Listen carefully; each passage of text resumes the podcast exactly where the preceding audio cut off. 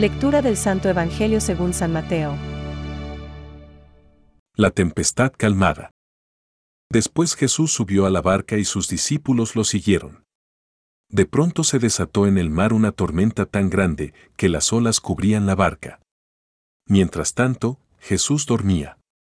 Acercándose a él, sus discípulos lo despertaron, diciéndole, Sálvanos, Señor, nos hundimos. Él les respondió, ¿Por qué tienen miedo, hombres de poca fe? Y levantándose, increpó al viento y al mar, y sobrevino una gran calma.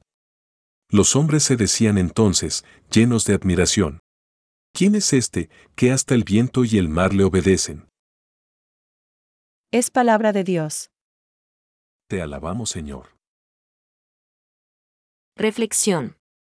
Entonces se levantó, increpó a los vientos y al mar, y sobrevino una gran bonanza. Hoy, martes 13 del tiempo ordinario, la liturgia nos ofrece uno de los fragmentos más impresionantes de la vida pública del Señor. La escena presenta una gran vivacidad, contrastando radicalmente la actitud de los discípulos y la de Jesús.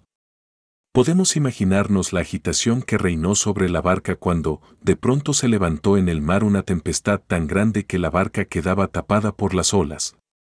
Pero una agitación que no fue suficiente para despertar a Jesús, que dormía.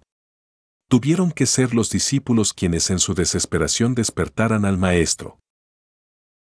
Señor, sálvanos, que perecemos.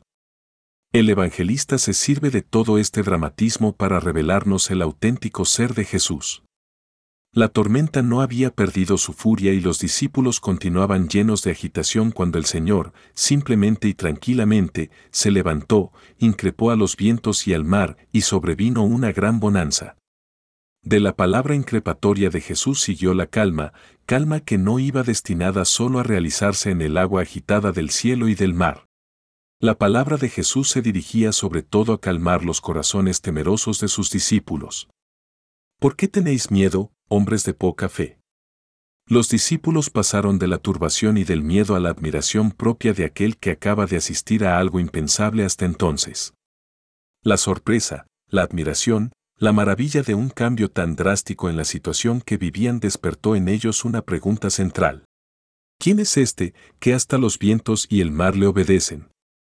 ¿Quién es el que puede calmar las tormentas del cielo y de la tierra y, a la vez, las de los corazones de los hombres? Solo quien, durmiendo como hombre en la barca, puede dar órdenes a los vientos y al mar como Dios. Nicetas de Remesiana.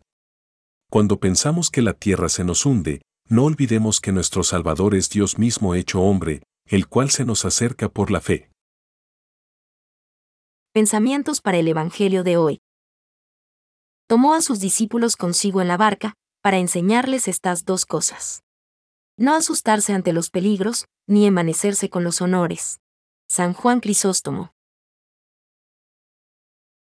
Jesús no nos quiere personas pasivas. Nos quiere instrumentos activos, responsables, pero a la vez, llenos de esperanza. Esta es la clave para afrontar las tempestades de la vida. Benedicto XVI. La confianza filial se pone a prueba cuando tenemos el sentimiento de no ser siempre escuchados. El Evangelio nos invita a conformar nuestra oración al deseo del Espíritu. Catecismo de la Iglesia Católica, número 2.756.